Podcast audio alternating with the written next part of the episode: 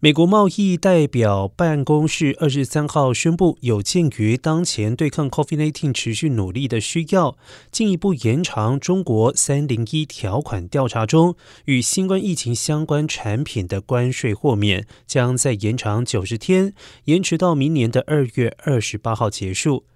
据了解，之前豁免范围涵盖的八十一种医疗保健产品，最初是在二零二零年十二月二十九号授权的。